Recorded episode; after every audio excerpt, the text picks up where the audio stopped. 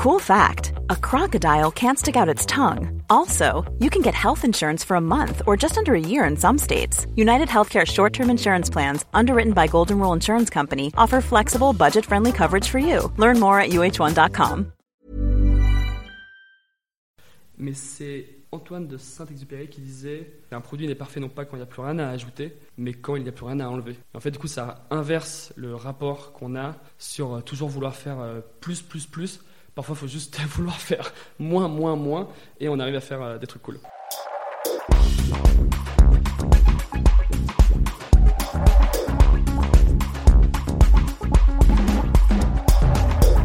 Bienvenue, vous écoutez le Sapping, le podcast du sens de l'habit.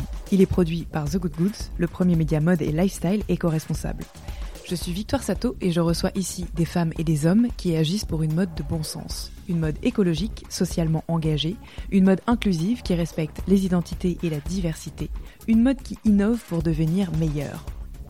Aujourd'hui, fraîchement débarqué de la côte basque, j'ai l'honneur de recevoir Clément Molavé, cofondateur de Opal. Ce qui m'a frappé chez Clément, c'est sa volonté de toujours tout comprendre sa sensibilité environnementale est chevillée au corps depuis l'enfance, le vêtement n'était finalement qu'un prétexte pour avoir un impact, et l'entrepreneuriat une certitude d'avoir une liberté de choix.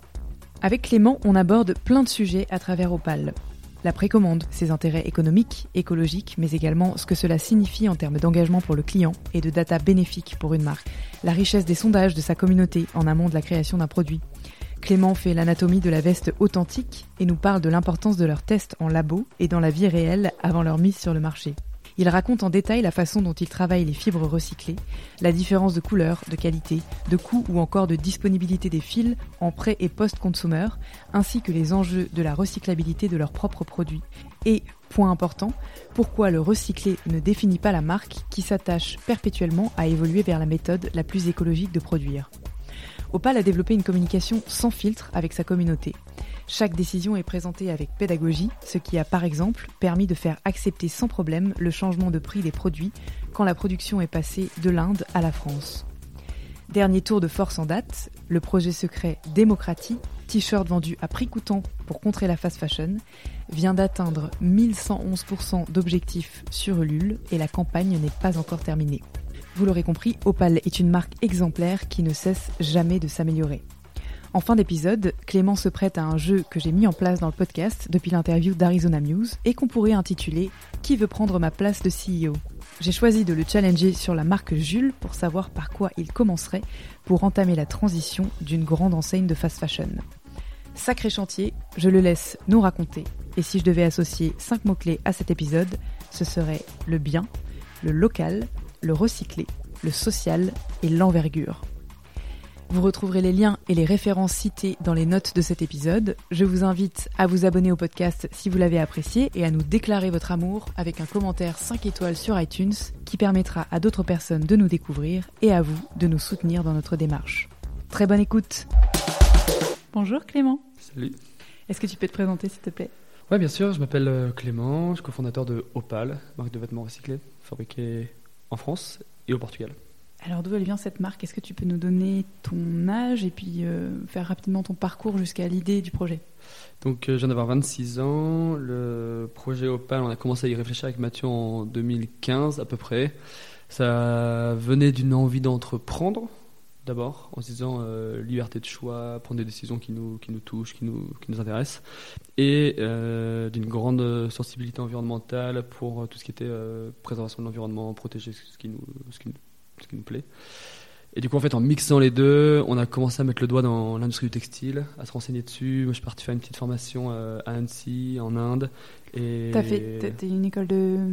On a fait une école de, commerce avec Mathieu, mais en fait, pendant mon année de césure, du coup, comme euh, je m'intéressais au textile pour le, le, ski et le surf, euh, c'était donc sur les textiles techniques. J'ai fait une petite formation de 6 mois à Annecy, à l'IUT. Et après, j'ai fait un stage de, de 6 mois en Inde à Bangalore où là le budget c'était vraiment de, comprendre euh, comment on faisait une fringue. Et en parallèle de ça, donc on avait déjà le projet un peu en tête. Euh, je rencontrais pas mal d'acteurs du milieu, que ce soit des marques, des fabricants. Et du coup, on, on essayait de comprendre comment réduire l'impact des vêtements. Et euh, on a compris, enfin, on continue d'apprendre plein de choses, mais que l'impact c'était à toutes les étapes et qu'il y avait un, gros, une grosse partie sur les matières, une grosse partie sur la fabrication, mais après derrière il y a tout ce qui se passe au niveau du stockage, de l'expédition, du packaging, etc. Donc on essaie d'avoir une approche hyper holistique avec Opal, même s'il y a encore plein plein de trucs à faire quoi. Tu dis que vous avez une grande sensibilité environnementale. Ça vient de ton éducation Comment vous avez euh, acquis ça? T'as as grandi où déjà? Ouais, euh, alors moi j'ai grandi dans la Drôme, à Valence, euh, pas très loin du, Vercors. donc voilà, les randos, les petites balades, les trucs comme ça, c'était un peu mon truc. mon frangin, lui, il a carrément mis les deux pieds dedans parce qu'il était gardien du parc naturel du Vercors. il a fait de la, bio, etc. Donc je pense qu'il y a une bonne partie qui vient de l'éducation. Euh, je me rappelle, euh, ma mère, quand on était gamin, elle nous faisait manger des trucs bio. Euh, c'était pas forcément la mode à l'époque. Et les copains, ils, manger, ils venaient manger des yaourts bio. c'était hyper surpris. Et c'était voilà, c'était un peu la porte d'entrée, c'était l'alimentation. et il y avait toute cette, un peu cette proximité avec, avec la nature. J'avais des grands-parents qui habitaient dans le Vercors. Des, voilà. Beaucoup de sensibilité sur les grands espaces et euh, je pense, euh, via mes parents, il y avait aussi euh, un truc au niveau de, l'alimentation qui a fait que plus tard, bon, bah voilà, ça pose. Il y a un terreau, quoi, on va dire. D'accord. Oui, donc c'est pas le, martèlement récent de, de la prise de conscience globale qu'on a tous, c'est vraiment quelque chose, tu as, baigné, tu as infusé dans ces notions et, dans la nature. C'est ça, c'est sur le moment, je me rendais pas trop compte, et après coup, je me dis, ah oui, quand même, il y avait il y avait une petite, un petit socle. Et euh, le vêtement, est-ce que euh, tu avais une sensibilité particulière quand tu étais enfant ou une éducation spécifique? Pas du tout, vraiment pas du tout. Avec Mathieu, on vient pas du tout de la mode. Euh, je pense que malgré nous, on commence peut-être à avoir une petite sensibilité. Et encore, je pense Mathieu plus que moi, on, fait de la mode. Et pour nous, les fringues, c'était un moyen de faire un truc. Quand on avait cette volonté d'entreprendre, cette envie de préserver l'environnement, on cherchait un support, un moyen, le moyen de faire quelque chose.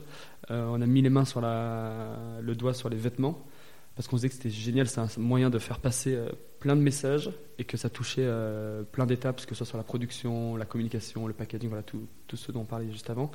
mais en soi, on aurait pu faire des, pas, des meubles, des surfs, des, plein, n'importe quel objet avec les mêmes valeurs. Et c'est pour ça d'ailleurs que la marque s'appelle Opal et que ça ne veut strictement rien dire, parce qu'on s'était dit, si on se plante sur les fringues, on gardera les mêmes euh, valeurs, mais on le fera sur un autre objet euh, du quotidien ou euh, un autre objet.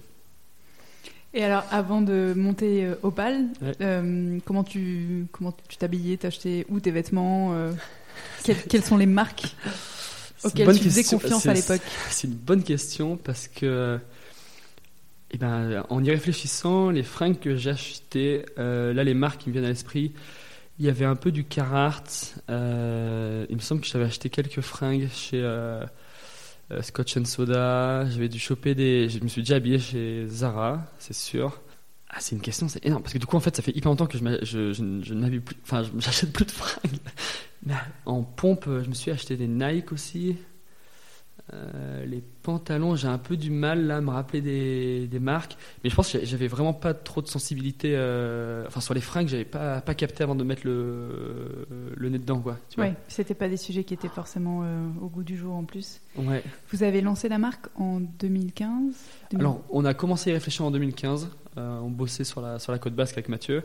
Et en 2016, on a créé la structure et on a fait une première campagne sur Kiss Kiss Bank Bank là en l'été 2016. Mais en fait, c'était toujours un peu exploratoire parce que euh, moi j'étais en Inde, Mathieu était en France. Après, quand je suis rentré en France, Mathieu était parti en Espagne. Du coup, on était encore étudiant, donc c'était un rythme hyper décousu. Même si on avait réussi à faire une campagne Kiss Kiss, ouvrir un site web, on arrivait à vendre euh, quotidiennement. Pour nous, c'était voilà, c'est le, début, du Opal, mais pour nous, le vrai début, c'est début 2017, où avec Mathieu, on était euh, tous les deux à 100% dessus, plus étudiants. Mm. et euh, à 100% sur Opal. D'accord. Alors, tu as grillé 300 étapes qu'on va reprendre euh, une par une. Comment se passe euh, juste la conception du premier produit Qu'est-ce que vous vendez chez Opal et comment vous le concevez Ouais. Alors, le premier produit, c'était un t-shirt. pourquoi un t-shirt? Parce que c'était facile à faire. Et comme on savait qu'on allait vendre sur le web, un t-shirt aussi, c'est une fringue que tu n'as pas forcément besoin d'essayer, comme mm. un pantalon ou une chemise où euh, je pense que les gens ont envie d'essayer la fringue. Euh, on a commencé sur un t-shirt voilà, parce qu'on n'était pas styliste, euh, on ne sait pas trop quoi faire. un t-shirt, c'est un produit voilà, de, grande consommation. Donc on a commencé avec un t-shirt, donc qui était recyclé, fabriqué en Inde. Et comme j'étais sur place, c'était assez facile, ça allait assez rapidement. Et on l'a lancé sur KissKissBankBank, puisqu'avec Mathieu, on avait à peu près 0 euros quand, on a lancé Opal. On avait vite fait deux emprunts étudiants de, de 2000 euros. Mais voilà, enfin, ce qu'il fallait à peine pour, Mm. pour faire un, un petit prototype, des trucs comme ça, il y avait un tout petit peu d'argent. Mais on, s'est dit, il faut qu'on fasse de la précommande. Donc on a fait une précommande sur, euh, sur KissKissBankBank qui a que, enclenché euh, le début de que l'intérêt, tu viens d'expliquer, c'est économique En fait, la précommande permet de, de financer la production avant qu'elle soit lancée. Ouais. Et par rapport aux clients, qu'est-ce que ça implique En fait, c'est un- c'est quand même un, enfin, des, des- des modes de fonctionnement qui sont assez récents, qui se comptent en années. Ouais. Qu'est-ce que ça change et comment tu fais passer euh, bah, le message euh, à ta communauté de l'époque? Comment tu la, tu la stimules pour qu'elle commande un t-shirt qui ne va arriver que dans plusieurs semaines, qu'elle n'a jamais vu? C'est c'est vrai que c'est- la précommande, c'est un peu magique. Euh, nous, on continue de découvrir des vertus en fait à la précommande. Euh, donc, il y a le côté économique, en effet, où euh, le client va accepter de soutenir un projet euh, alors qu'il sera livré dans deux ou trois mois. Donc là, c'est comment on justifie ça auprès du client? On explique qu'on est une petite entreprise, enfin, on était- enfin, voilà, qu'on a zéro, zéro moyen, et que ça nous permet de ne pas nous tromper, de ne pas faire d'erreur sur les stocks, et du coup de financer la production en, a- en amont. Quoi. Donc ça, c'est le côté euh, économique qui est très intéressant, qui du coup limite les risques de notre part. C'est le consommateur final qui porte le risque en quelque sorte, qui va soutenir un projet qui n'est pas tout à fait euh, existant, et il accepte, avec l'aide d'autres personnes, de concrétiser euh, un projet. Ça, c'est le côté voilà, très économique. Après, euh, inévitablement, il y, a la- il y a un avantage euh, environnemental, puisque tu sais exactement ce qu'il faut produire pour répondre aux besoins de, de tes clients. Donc, euh, tu ne tu produis que ce qui est consommé. Là, c'est super intéressant parce qu'on on arrive souvent à des, des aberrations. On voit les grandes marques qui font euh, du surstock, du surstock, du surstock, et qui à un moment vont faire euh, des soldes qui, qui défient euh, toute, toute logique, ou voilà, vont détruire les invendus, vont les brûler. Bon, bon ça c'est un petit peu, un petit peu dommage. Et le dernier avantage à la précommande qu'on a, qu'on a trouvé, euh, c'est qu'en fait, c'est un achat qui est ultra raisonné. C'est-à-dire que quand quelqu'un achète un produit sur euh, opal.com ou sur une campagne de crowdfunding et que je sais pas, il y a 4 mois d'attente, 3 mois d'attente, en fait, c'est autant de temps qu'a la personne pour se rétracter et revenir sur son achat. Donc, quand on est euh, je sais pas, dans un magasin où il y a écrit moins 70%, il faut acheter sur le moment, on l'achète, c'est ni échangeable ni remboursable, bon, ben, l'achat est fait. Quand on achète un produit, en fait, euh, en précommande, et qu'il y a 3 mois d'attente, en fait, ça veut dire qu'il y a 3 mois de plus pour se dire est-ce que j'ai vraiment besoin de ce produit-là? Et la vocation première de Opal, au-delà de répondre à des enjeux sociaux et environnementaux, c'est de répondre à un besoin client. Et si jamais euh, une personne achète un pull, on lui dit bah, ton pull il va arriver dans 3 mois, mais en fait au bout de 2 mois la personne se dit bon en fait euh, ce pull j'en ai pas besoin, bah voilà un petit mail et hop c'est quoi, D'accord, il y a sorte. possibilité de se désengager. Ouais, carrément. Après, nous, on, on- cette, cette promesse client, enfin, qui dit voilà, je soutiens, euh, ça, ça va, ça va pas nous mettre euh, dans- en, en difficulté. Et au contraire, c'est presque très bien, c'est de dire bah, si tu n'avais pas besoin de ce pull-là, bon, en effet, ça sert à rien qu'on le produise, quoi. Et ça vous est déjà arrivé? Ça vous arrive souvent? Non, ça nous est arrivé, euh, je crois, deux fois. Une personne qui nous disait euh, finalement, euh, euh, je crois que j'ai pas les moyens. Euh, voilà, j'ai succombé un petit peu à la tentation, euh, mais ce pull est un petit peu au-dessus, de- au-delà de mes moyens, donc Mhm. euh, je peux pas. Évidemment qu'on a remboursé la personne sans, sans rechigner. Et une autre, je crois que c'était pour un cadeau, il y avait une histoire de séparation. Bon, voilà, deux fois sur, ça va. Vous avez eu combien de commandes la première fois pour ce t-shirt? Là, les t-shirts, on en est vendu à peu près euh, sept- un peu plus de 700. Euh, un peu plus de 700, mais en fait, c'était un. Euh, on, avait- on devait faire une campagne d'un mois et en fait, on avait arrêté la campagne en cours euh, parce qu'on avait peur de ne pas pouvoir livrer à temps. Du coup, on avait, euh, on n'était pas allé au terme de la campagne.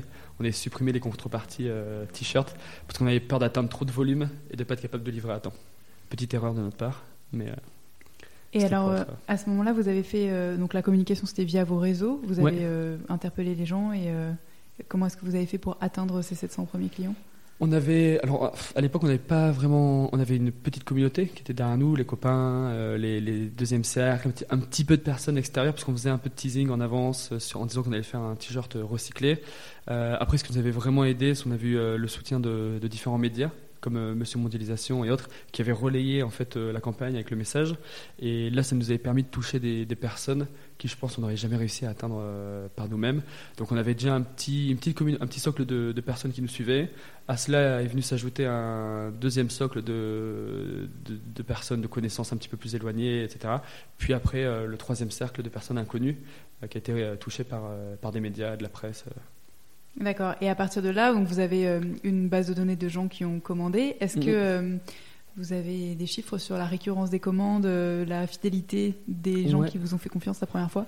Alors c'est marrant, là du coup on était au Salon du Made in France il y a, ben, hier encore, et il y a, on a vu des gens avec les premiers t-shirts. C'est un truc de ouf parce que génial. on les, on les repère de super loin parce qu'il y avait deux petites vagues qui étaient brodées près du cou, donc on les Mhm. repère de hyper loin. Et euh, surtout on n'en voit plus du tout en fait. On n'en voit, jamais quoi.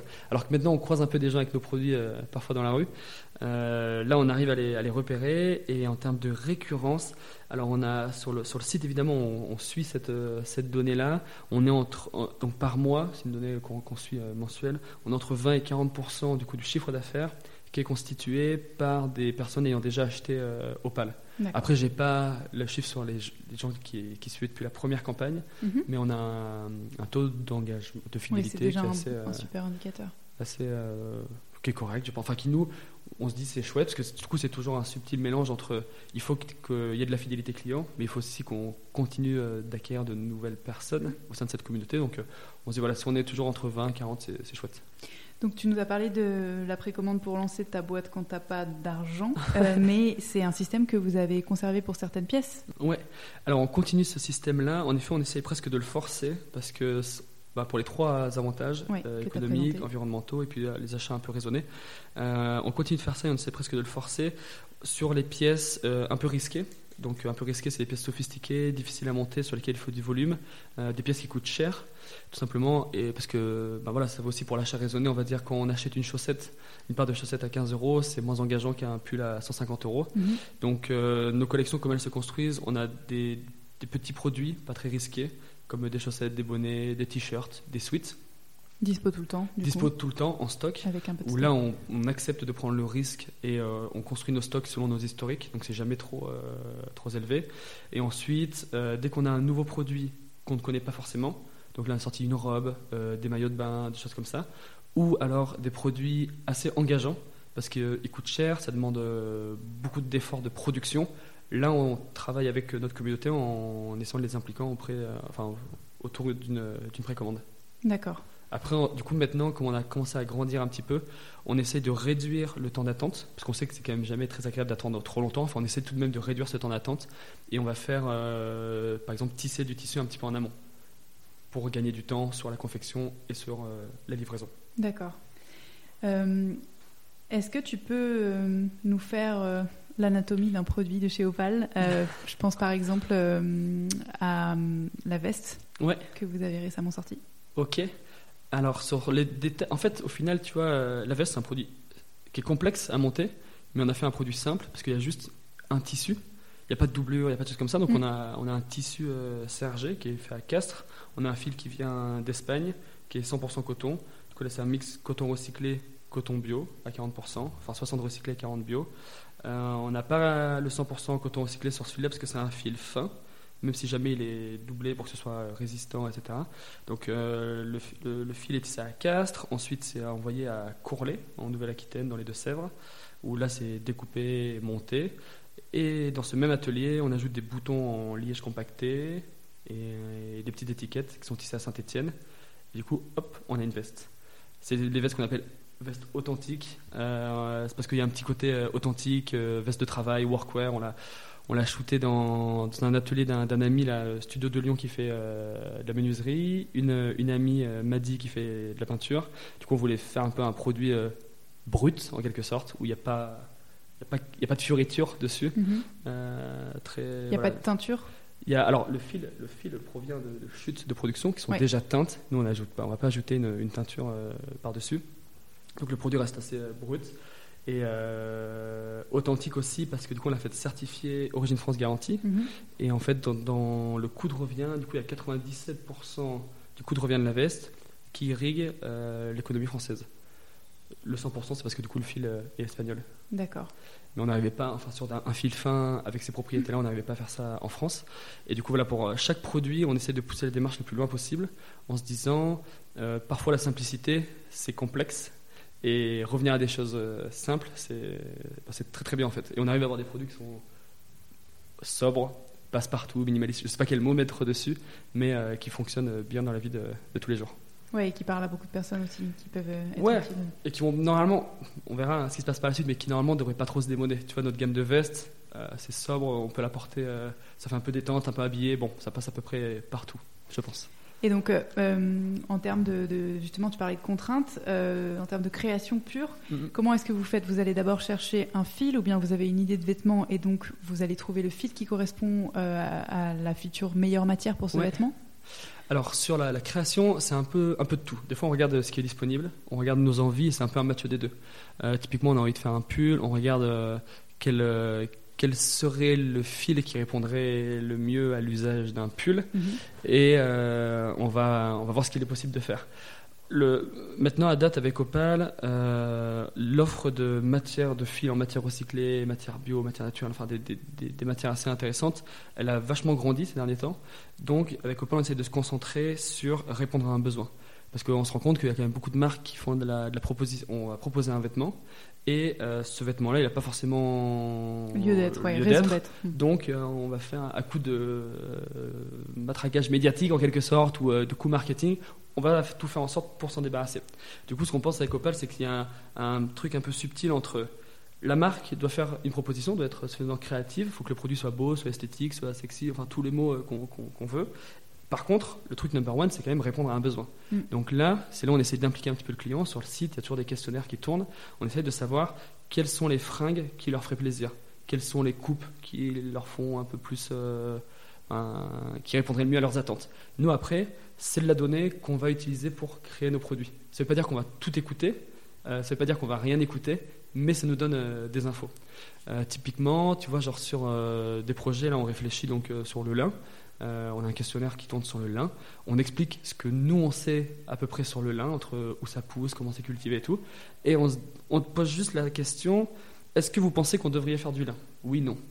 Si on devait faire du lin, quel type de fringue vous aimeriez qu'on fasse en lin? Et ça, du coup, ça nous donne des, des pistes. Les gens, il y a, à date, il y a 100% des gens qui nous disent oui, vous devriez faire du lin. Alors qu'on est une marque qui, de base, on avait commencé sur le recyclé, Mm. mais comme c'est chapeauté par euh, faire les choses bien, on leur dit ben, nous, on pense que le lin, il y a un truc à faire. Ouais, ils Tout comprennent que c'est évolutif. Bien sûr, c'est évolutif. Si demain le recyclé, on nous dit, enfin, on se rend compte que c'est nul et qu'il y a un truc euh, bien mieux, ben, notre responsabilité, ce sera de tout arrêter pour, euh, pour tout changer, quoi. Donc là, on se dit, ok, le lin, cool. Euh, Qu'est-ce que les gens aimeraient en lin? Donc on leur propose, euh, enfin, on leur propose, et il y a une case libre pour, pour qu'ils puissent nous dire. Donc là, je passe les t-shirts, chemises, manches courtes qui ressort. Ok. Ben, on sait que il faut qu'on trouve des gens qui font du lin. Comment on fait du lin en France de manière euh, la plus clean possible Et dans nos efforts, on va peut-être pas commencer sur euh, une jupe en lin, on va peut-être commencer sur une chemisette en lin, puisque c'est ce que les gens euh, attendent, en gros. Du coup, là, sur la création d'un produit, on cherche à amener, parce qu'après, nous, si on veut faire une chemisette en lin, il y a mille manières de faire une chemisette en lin. Donc là, c'est le travail de Blandine, qui est styliste, modéliste euh, chez Opal, qui va faire, je sais pas, réfléchir sur la coupe, la forme, le col, les trucs comme ça. Mais c'est un, c'est un mix un peu subtil entre création et travail de marque, et surtout euh, usage, besoin, besoin client, quoi. Et après, en termes euh, de durabilité, est-ce que vous Ouais. faites des tests produits quand vous recevez les prototypes? Ouais. Parce qu'on va parler après du fil recyclé un peu plus en détail, mais euh, Ouais. ça, ça peut amener euh, des petites galères. Ouais, ouais, carrément. Ben, nous, le premier test qu'on fait quand on reçoit un, un proto, c'est nous, en perso, on le porte. Euh, on le porte, donc euh, on, a des tables en OSB euh, dans nos bureaux à Biarritz. Donc déjà, pour le test, euh, pour, voir ce qui se passe en, termes d'abrasion, de frottement, c'est très très bien. Euh, on le porte, on le met à la machine. Après, on ne le fait pas passer en test extrême, on lave à 30, euh, voilà. Et dès qu'on a un doute sur un produit ou on sait que c'est un produit sur lequel on, on va atteindre du volume et on va essayer, on va toucher le maximum de gens, là on fait des tests en laboratoire.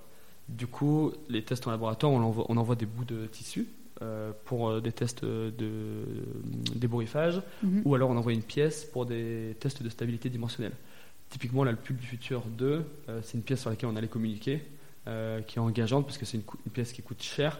Bon, bah là, du coup, on l'envoie en labo, on fait tester le tissu et on fait tester le, le produit.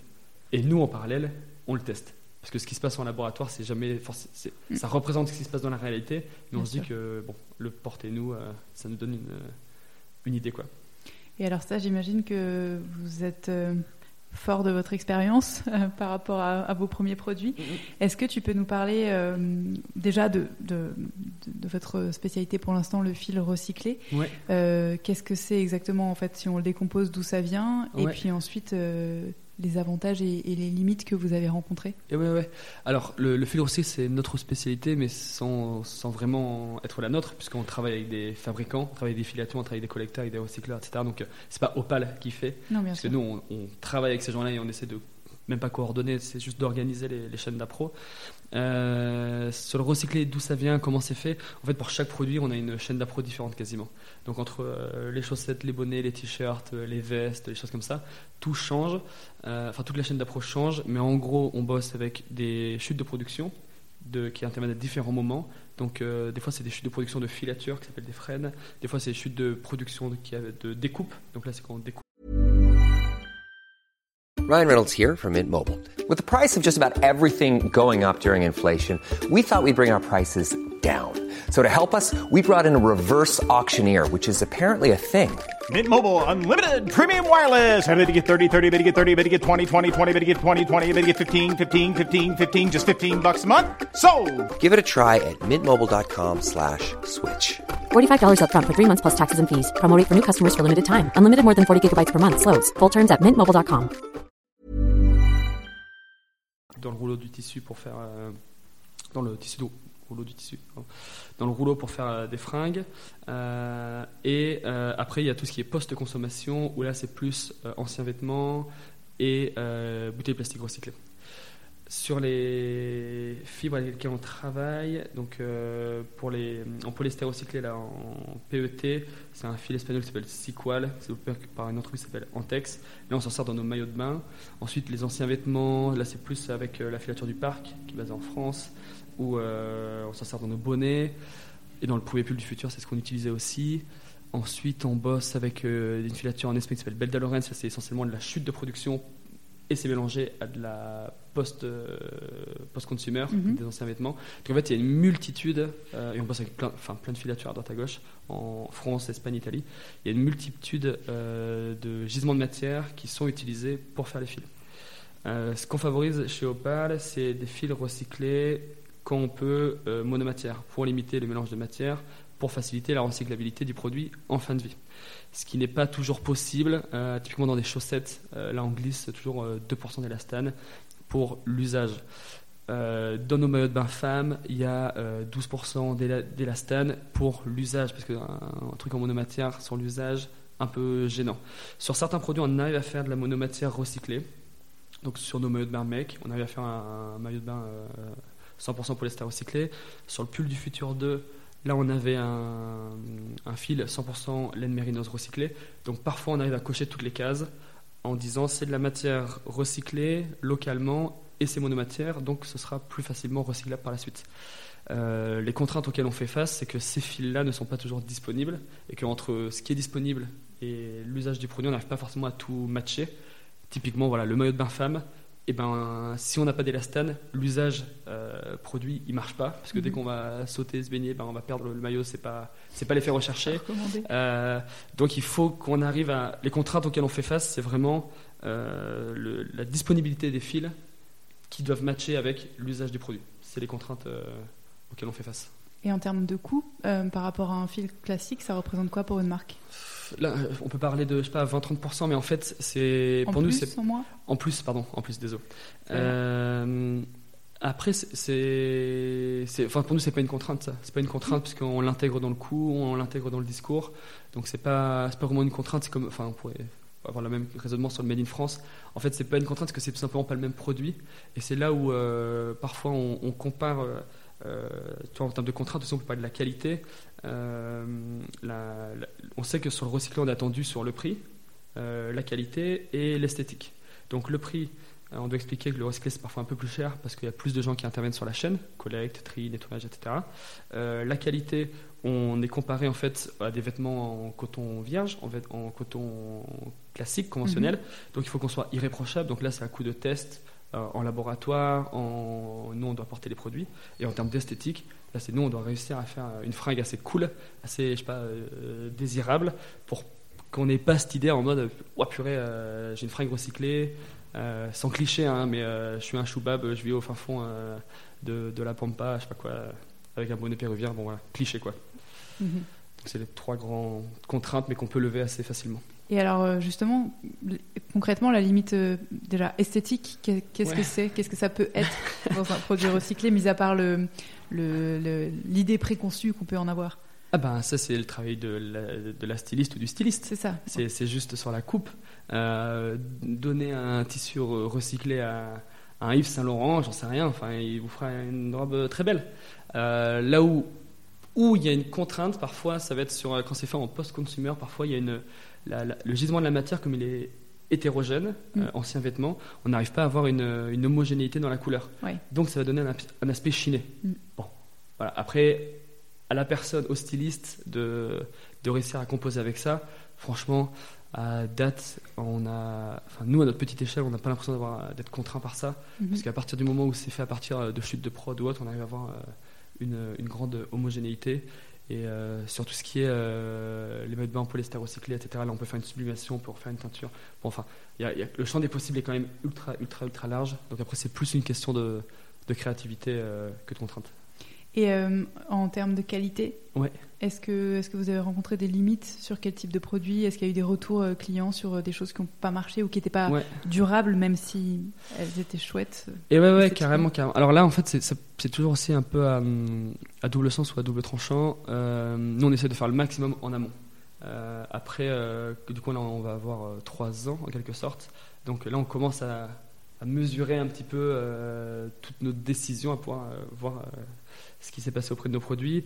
Euh, nous, il y avait le premier produit dont, on n'a pas été fiers. Évidemment, nos premiers t-shirts, euh, euh, on était là, purée, en fait, ben, ils sont recyclés, ils sont fabriqués en Inde. après qu'on se dit, c'était une aberration de les faire en Inde. mais je veux dire, sur le moment, ça nous semblait être une bonne idée et on faisait ça de, avec une bonne, une bonne intention. Mhm. après, sur la qualité, il y avait sur le premier pull du futur, nous en interne, on était après coup, on était ultra déçus. Euh, mais ça, c'est il y a toujours aussi une différence entre ce que nous on est capable de voir et ce que le client est capable de voir. Et qu'est-ce que vous avez vu par exemple Nous, bah, en fait, on s'est rendu compte qu'on avait fait des, choix, genre un gros fil, une grosse maille. Euh, nous, on s'est dit que c'était un choix qui était un peu risqué, puisque ça va favoriser le fait que le, le, tissu se, puisse se détendre. Mhm. Euh, et là, en fait, c'est encore une fois, c'était un problème que nous, on, avait, on a identifié. On a eu des retours clients euh, dans ce sens-là. Mais encore une fois, là, sur le salon, on a rencontré des gens qui avaient encore le pull du futur. Donc, ça fait déjà plus de deux ans qu'il est sorti. Et qui leur disent c'est mon pull préféré. Et du coup, on n'arrive pas, on arrive même pas, quand ils nous disent ça, on n'arrive même pas à les croire. Mais on est obligé de les croire parce que c'est eux qui le disent, ils ont le soir le disent.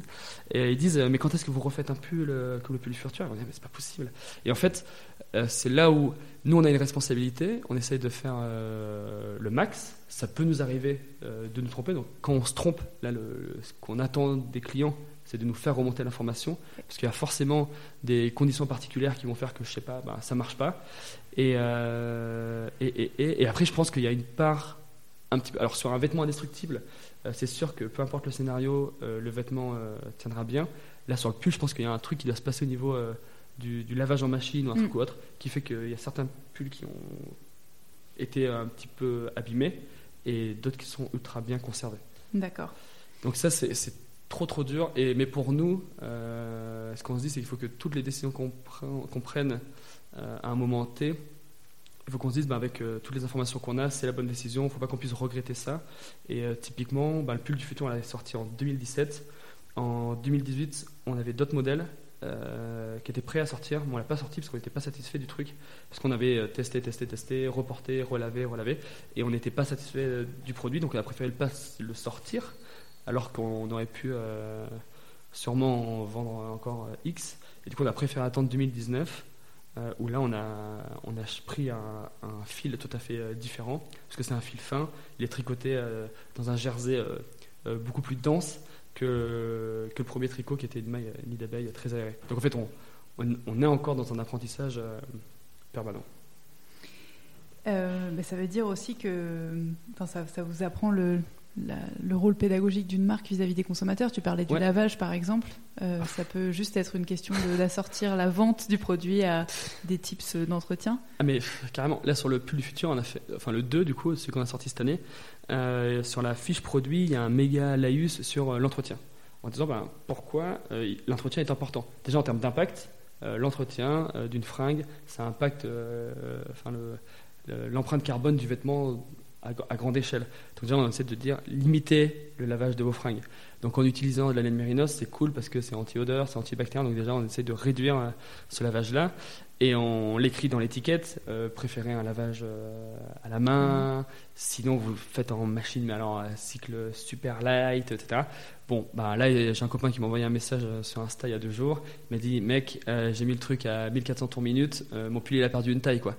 Bon bah euh, mince, euh, le truc c'est que après il y a des fibres qui ont ces propriétés là. Enfin, on prend un pull en cachemire euh, de la plus grosse euh, marque, j'en sais rien, du monde, on le fait passer le pull, à, on le lave à 60, 1400 tours minute. Oui, il va se passer un truc parce que c'est une fibre naturelle qui, est- qui va se rétracter en fait. Donc on peut pas non plus lutter contre la nature et contre la propriété des fibres. Ou alors il faudrait qu'on fasse euh, que des vestes euh, 100% polyamide, 100% polyester, euh, 100% coton, je sais pas, enfin tissé densément pour que les fringues soient indestructibles. Mais on peut pas avoir ça avec, euh, avec toutes les fringues. Donc euh, en amont, on essaye de, de faire passer le maximum d'informations en disant voilà, sur l'entretien, il faut quand même faire un petit peu gaffe. Enfin, là aussi, euh, le client a un rôle à jouer. quoi. On n'est pas, c'est pas nous qui, qui mettons le, le programme de la machine euh, Hmm. en place. Quoi. Oui, c'est une conversation euh, en continu. Euh, tu, tu parlais de votre switch, donc euh, de la, la production initiale qui était faite en Inde, et tu l'as dit, vous l'avez relocalisée en France. Ouais. Euh, Est-ce qu'à ce moment-là, vous avez enfin, forcément dû faire face à une augmentation des coûts et de certains prix? Il y a eu euh, une démarche explicative auprès des consommateurs Comment ça a été Ouais. Alors ça a été bien accueilli parce qu'on l'a fait en, en toute, euh, en toute transparence. Euh, moi de base j'avais aucun problème à travailler avec l'Inde parce qu'on travaillait avec des ateliers qui étaient vraiment bien. Euh, le, le seul point noir du truc c'était surtout sur le transport en fait. Ouais. C'est ça qui nous dérangeait. Et du coup ça a été dur même de dire à nos partenaires indiens ah ben on va, on va switcher. Du coup on leur a tout bien expliqué et ils l'ont euh, entendu. Après du coup sur le Made in France évidemment du coup il y avait un, un coût de revient qui était plus élevé. Et là aussi, ça nous torture un petit peu l'esprit parce que inévitablement, nos t-shirts, ils sont passés de 35 à 45 euros. Et euh, on s'est dit, c'est sûr que les gens ils vont penser qu'on augmente les prix, on s'en met plein les poches, etc. Alors que Opal, ça a quand même une, une volonté un petit peu de, ben, il faut qu'on prouve l'impact et on a une, envie de démocratiser un peu la, mode responsable, même si inévitablement ben, il y a des coûts, euh, derrière. Du coup, on avait discuté avec pas mal de gens, dont euh, ben, Thomas Huriez, euh, etc., différentes personnes, et on leur disait comment est-ce qu'on va opérer ce switch. Et en fait, c'est simple, c'est Thomas qui nous a apporté une réponse qui nous a bien bien plu. En fait, il a dit c'est pas que vous augmentez vos prix, c'est juste que vous changez vos produits. Donc c'est plus 35 euros pour un t-shirt recyclé fabriqué en Inde, c'est 45 euros pour un t-shirt recyclé fabriqué en France. Bah, à partir de là, nous, on était hyper à l'aise avec nos prix. Et en fait, c'est vrai, c'est juste que c'est un produit qui est totalement différent, qui soutient un écosystème totalement différent. Donc à partir de ce moment-là, en fait, le prix euh, représente euh, les valeurs qu'il y a derrière, tout le travail qu'il y a derrière, et, euh, c'est passé comme une lettre à la poste. Non pas que qu'on a caché des informations ou autre, juste que le message a été carrément entendu et accepté par, euh, par les clients. On a l'impression que vous avez vraiment construit la marque avec euh, votre communauté qui, qui est grandissante et, Oui. et qui est très importante aujourd'hui. Euh, vous avez un projet secret en cours qui est en co-création. Euh, Est-ce que tu peux nous raconter comment ça se passe en fait? Le, le Sans projet nous secret dire quel est le projet. Ouais, ouais, bien sûr, bien sûr. Le, le projet secret, c'est euh, c'est un, projet qui nous tient à cœur. En fait, on, on voulait le sortir déjà l'an passé et on n'avait pas, presque pas osé en fait le sortir. Je pense qu'il fallait qu'il y ait un petit peu de, réflexion derrière. Et en fait, c'est un projet, c'est pas tant le produit qui est intéressant, enfin le produit est intéressant, mais c'est toute la démarche qu'il y a derrière. Et cette démarche-là, bah, en effet, là on s'amuse un petit peu parce qu'on fait du teasing, du coup on implique les gens sans, sans, sans qu'ils sachent exactement où est-ce qu'ils vont, où est-ce qu'on les mène, mais euh, on a la chance d'avoir une communauté qui est ultra impliqués à nos côtés, parce qu'on voilà, on, on dit euh, ok on va faire un projet secret, est-ce que vous êtes chaud? Euh, En une journée on chope, euh, il y a 1500 personnes qui s'inscrivent en disant alors je sais pas ce que vous allez faire, je sais pas quand est-ce que vous allez faire, mais je suis chaud. Nous on trouve ça juste énorme, c'est trop marrant, et du coup on va continuer à faire un petit peu de, de teasing dessus. Mais derrière le projet secret, c'est une c'est bah, c'est- un projet qui est, totalement aligné avec les valeurs de Opal, donc c'est quelque chose qui vise à faire les choses bien, en local, toujours avec cette approche recyclée, sociale. Et euh, là, on parle de projet un petit peu d'envergure, puisque ça a vocation à, toucher des personnes qui euh, ne sont pas forcément euh, habituées à, à s'habiller de manière responsable, Made in France, recyclée, etc. Donc euh, c'est pour ça qu'on parle de projet d'envergure. Évidemment, euh, ça resterait une goutte d'eau dans euh, l'industrie textile, l'industrie de la mode, mais à notre petite échelle, on pense que ça va permettre de faire un truc un petit peu plus grand que d'habitude. Et quand tu dis donc que les gens se sont inscrits, c'est Ouais. vous avez fait quoi? Un, un formulaire? En fait, on fait un petit formulaire où les gens s'inscrivent. Là aussi, on a, on a joué un petit peu sur, sur la communauté en disant qu'est-ce qu'est-ce qu'ils pensent euh, qu'il y a derrière ce projet secret, de quoi est-ce qu'ils ils aimeraient que- qu'il s'agisse. Et, euh, et en fait, indirectement, bah, après coup, on s'est rendu compte que ça nous donnait des, des idées presque. Donc on a, on il y a même des gens qui pensent que du coup c'était du bluff et qu'on on faisait ça juste pour avoir de l'information euh, de nos clients. Donc non, non, c'est c'est c'est pas du bluff. On a, on a bel et bien un projet derrière. Et du coup, on a créé un deuxième questionnaire en parallèle sur euh, le vêtement idéal. Parce que du coup, il y a pas mal de gens qui nous disaient euh, Moi, j'ai trouvé que vous fassiez, euh, je sais pas, des pantalons, euh, des chaussures, des ceintures, des casquettes, des trucs comme ça. Je me suis dit Bon, bah, chaque chose en son temps. Là, on, nous, on planche sur le, ce projet secret. Et dans un deuxième temps, on planchera sur euh, Les, idées qu'on vous a données. les- voilà, les- votre vêtement rêvé. Euh, vous avez un positionnement hyper euh, radical sur euh, le packaging, qui Ouais. est un peu le, le- le bout de la chaîne avant, le, avant que le vêtement reparte Ouais. dans la circularité, mais jusqu'au au moment où le- la personne reçoit son produit. Ouais. Qu'est-ce que vous avez décidé? Comment vous avez fait? Alors, sur le... en fait, c'est vrai que les fringues, euh, comme je disais, pour, pour nous, enfin pour Mathieu et moi de base, et bien temps pour toute l'équipe, c'est avant tout un moyen de faire un truc. Après, c'est vrai que c'est la pointe visible de l'iceberg, puisque derrière, enfin le vêtement, il y a la matière recyclée, il y a la fabrication locale, mais en fait, il y a beaucoup, beaucoup, beaucoup de choses derrière. Le fait que, je sais pas, qu'on donne 1% de chiffre d'affaires à des assos, le fait que le stockage, l'expédition soit géré par Opal, donc on, on a supprimé tous les polybags, même si parfois il arrive que on continue d'en recevoir parce qu'il y a eu un truc qui n'a pas été clair avec un fabricant. Euh, Donc les polybags, tu peux expliquer ce que c'est? Les polybags, c'est des sacs plastiques qui euh, emballent habituellement et individuellement chaque euh, vêtement. Donc c'est les fabricants qui envoient les cartons aux marques de, de fringues, vont protéger les vêtements avec un sachet individuel. Ce qui veut dire que quand une marque reçoit 1000 t-shirts, elle reçoit aussi 1000 sacs plastiques. Euh, nous, très vite, ça nous a donné euh, la, la gerbe euh, et on avait honte de, de ces tonnes de, de- de plastique qui arrivaient chez nous. Donc, euh, très vite, on a dit Ok, ce qu'on va faire, c'est que dans un premier temps, on va demander d'emballer par euh, 20. Euh, après, on a dit ben, Ça se passe bien. On, a décidé de supprimer euh, les emballages plastiques, donc de mettre les fringues dans le carton directement. Et juste ce qu'on demandait, c'était de mettre un, petit film cellophane sur la palette au cas où euh, la palette prenne la flotte. Après, c'est du coup une relation entre le transporteur et les fabricants et les marques. Mais on, essaye de, supprimer le maximum de choses qui peuvent avoir un impact négatif, puis de trouver des choses qui peuvent avoir un impact positif. Du coup, le, le stockage, c'est un truc, et l'expédition, c'en a un autre. Donc là, c'était. euh, ça aussi, ça s'est fait par étapes. Donc au tout début, on avait des, enveloppes, euh, je quand on a fait Kiss Kiss Bank Bank, on envoyait dans des enveloppes en plastique recyclé. Euh, on trouvait ça cool, mais euh, c'était jeté, plastique à usage unique. Parfois, les plastiques étaient bien trop grands pour ce qu'on envoyait. Du coup, on s'est dit, on va switcher sur du carton, qui a ce, côté un petit peu plus naturel et qui se recycle un petit peu plus facilement.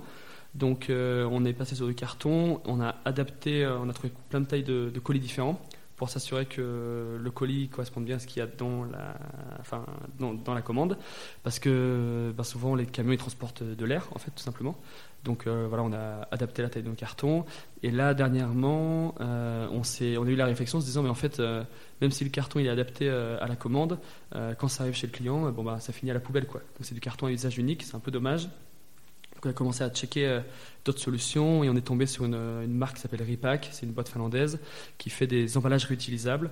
En gros, c'est une sorte de grosse enveloppe un peu en sac euh, Ikea, un peu résistant, qui s'adapte euh, à la taille de la commande puisque ça- il y a un scratch et compagnie. Et le client, une fois qu'il a reçu sa commande, peut le reposter euh, gratuitement directement dans une boîte aux lettres, enfin une boîte postale. Ça repart, donc là c'est un peu le truc, euh, le petit biais, mais ça repart en Estonie, c'est nettoyé, lavé, et ça revient chez nous. Et en fait, euh, on il y a une courbe d'impact qui a été faite euh, qui euh, prouve que du coup, cette enveloppe, à partir du deuxième usage, en fait, elle est moins impactante qu'un carton, qu'une enveloppe en carton. Puisque l'enveloppe en carton, même si on la jette, elle va être acheminée, brûlée, broyée, recyclée. En fait, ça consomme de l'énergie. Donc, le réutilisable a moins d'impact que l'usage unique. Oui. Donc euh, on ne sait pas si c'est parfait. Autant dans six mois on se dira ah c'était c'était une erreur, c'est pas c'était pas le bon packaging. Il y a encore mieux. Du coup on essaiera de trouver le truc mieux.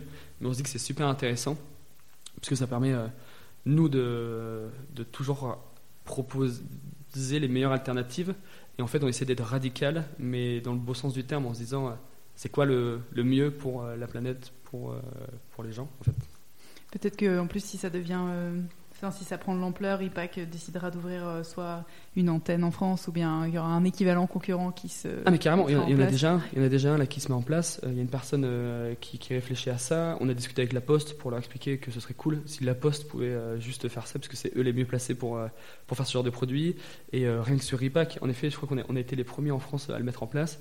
Mais là maintenant, il y a plein de copains qui s'y mettent. Enfin, il y a Picture, et, ils, ils y réfléchissent. Le Slip français, ils y réfléchissent. Il y a Skunk Funk, une marque euh, basque, Mhm. euh, qui, qui, eux le font, qui eux, je crois, ont été les premiers à, à le faire euh, de leur côté en Espagne, sûrement. Il y a de plus en plus de marques et c'est ça qui est, qui est super intéressant. Quoi. Alors, euh, toi, donc avec ta marque euh, qui fonctionne et tous ces, tu le disais à l'instant, ces, ces engagements radicaux, euh, quand, tu, quand tu, tu arrives à Charles de Gaulle, par exemple, ou que tu es dans n'importe quel... euh, parce que j'imagine que tu vas pas souvent dans des malls, mais si tu es dans un espace comme ça, un genre de galerie marchande, Ouais. et que tu vois euh, les géants, Célio, les, les Zara, etc., Ouais. t'as quelle, euh, quelle perspective de l'avenir? Comment tu, tu, tu te sens euh, Est-ce que tu oscilles, euh, tu vois, au jour le jour entre euh, la sensation que tu vas sauver le monde Ouais, et puis ouais. le lendemain, une espèce de découragement? Ouais, je vois, je vois, je vois. C'est que c'est un peu mitigé. Moi, je suis, je suis très, plutôt optimiste quand même. Donc je me dis, c'est, cool, faut pas, faut pas perdre cette, cet optimisme. Après, je pense qu'il y a un côté pragmatique où nous, euh, Opal, on est moins qu'une goutte euh, dans cet océan de, de textile. Après, je me dis, ce qui est cool, c'est que euh, les choses peuvent aller vite. Euh, nous, on s'est lancé du coup en début 2017. Euh, J'ai l'impression que, quand on, allait voir les fabricants, bah, c'était des choses qui étaient intéressantes, mais pas forcément d'actu. Là maintenant, ça a radicalement changé. Quoi. Mm. Euh, on regarde un peu ce qui se passe sur euh, KissKissBankBank, Kickstarter, Ulule, etc. Le nombre de projets, de marques qui se lancent, c'est un truc de malade. Donc après, évidemment, on va y avoir de la casse dans tout ça, mais entre le nombre de marques qui se lancent, euh, les clients, les consommateurs qui sont de plus en plus euh, avertis et ou vigilants, le- les médias, enfin je sais pas, peut-être que c'est parce que j'écoute ces médias-là, mais ça fait un, un- ça, ça- enfin, ça occupe un temps de parole incroyable. Euh, et par rapport aux grandes marques, alors évidemment, euh, elles, peuvent être à blâmer euh, sur, sur ce qu'elles ont fait, etc. Mais je me dis, on n'y arrivera pas non plus sans elles. Donc, soit potentiellement, il se passe un truc radical au niveau de la consommation, tous les clients décident de, de- switcher Zara, H&M, elles mettent la clé sous la porte et c'est que des petites marques qui, qui, qui prennent le dessus. Ok, très bien. Mais je pense qu'en termes de volume et tout, c'est aussi aux grandes marques de se poser des questions, d'im- d'impliquer les clients et de faire de la sensibilisation. Je pense qu'il vaut mieux que voilà, responsabilité partagée entre tout le monde et, euh, et on arrive à faire bouger les choses. Je suis plutôt optimiste, même si je sais qu'il y a encore beaucoup de boulot. Alors justement, si demain, euh, on te propose euh, d'être CEO de Ouais. Ok. par quoi tu commences? Waouh, chaud. Jules vient d'annoncer euh, justement qu'ils entraient vraiment dans une phase de, de transition active, euh, justement du bout en bout de la chaîne. Ok. Euh, si c'était sur toi que reviendrait cette responsabilité Énorme. C'est cool. Je pense qu'il y, a un- il y a un gros travail de d'honnêteté et de profondeur en fait, de base. Tu vois, genre quand nous à notre petite échelle, on est on est six dans la boîte. euh, je pense que l'impact de Opal passe aussi en grande partie par les gens qu'on a dans l'entreprise et par ce, positionnement en se disant On sera pas parfait. Par contre, on est transparent, on est honnête, on fait le max. Et si demain il faut tout changer, on changera, tout. Euh, je pense que du coup, si je prenais la tête de, Jules, je pense qu'il y a un, petit moment de pause, juste en mode, euh, on met les, les, pendules à l'heure, c'est un peu brutal, mais tu vois, juste, euh, on s'assure que le niveau d'information et le niveau de sensibilité de chaque personne au sein de l'entreprise soit bien à jour, en quelque sorte, par rapport aux enjeux d'aujourd'hui, social, environnemental et tout. Parce que je pense que on ne peut pas non plus attendre euh, des gens ou euh, des marques ou voilà, des, des, prises de décision courageuses si ces personnes-là ne sont pas informées. Donc dans un premier temps, je pense qu'au sein d'une entreprise comme Jules, je pense qu'il y a beaucoup de collaborateurs euh, au sein de Jules, je pense qu'il y a un premier travail au sein de l'entreprise. Ensuite, une fois que ça, c'est bueno, on, on agrandit les cercles, et une fois que l'entreprise est béton en termes de, de valeur, de trucs comme ça, on agrandit les partenaires, les fabricants, les distributeurs. Et en fait, je pense que si le noyau il est ok, hmm. ça diffuse tranquille après quoi. Parfait. Bon, on va, Premier combat. On va leur souffler. Est-ce que tu as une citation pour moi? Alors, c'est génial parce que pendant qu'on faisait le, podcast, euh, il y en a une qui m'est venue en tête et je l'ai oubliée. Ça, ça, craint quand même, non? Ça, ça, craint de ouf. Je t'ai fait dire beaucoup de choses en même temps. Ouais. Alors, parce que j'ai checké du coup là, juste avant, il y en avait une. Mais alors, attends. Ah, si, c'est bon. Alors, en fait, en en parlant, tu me demandais l'anatomie d'un vêtement. Ouais. Et il y a un truc que j'ai bien kiffé, je l'ai fait exactement la formulation euh, exacte, mais c'est euh, Antoine de Saint-Exupéry qui disait. Alors, c'est pas un produit évidemment, c'est quelque je sais plus ce que c'est, mais je vais dire un produit. C'est un produit n'est parfait non pas quand il n'y a plus rien à ajouter, mais quand il n'y a plus rien à enlever. en fait, du coup, ça inverse le rapport qu'on a sur euh, toujours vouloir faire plus, plus, plus Parfois, il faut juste vouloir faire moins, moins, moins, et on arrive à faire euh, des trucs cool. On va finir là-dessus. Merci beaucoup, Clément. De rien. Merci à toi. Vous retrouverez les notes de cet épisode sur thegoodgoods.fr. Vous pouvez vous abonner à notre newsletter pour recevoir nos derniers articles chaque dimanche dans votre boîte mail et vous abonner également au podcast sur l'application d'écoute de votre choix pour être notifié lorsqu'un épisode est publié. Si vous appréciez l'émission, en laissant un commentaire 5 étoiles sur iTunes, vous permettez à d'autres personnes de la découvrir et vous nous soutenez dans notre démarche.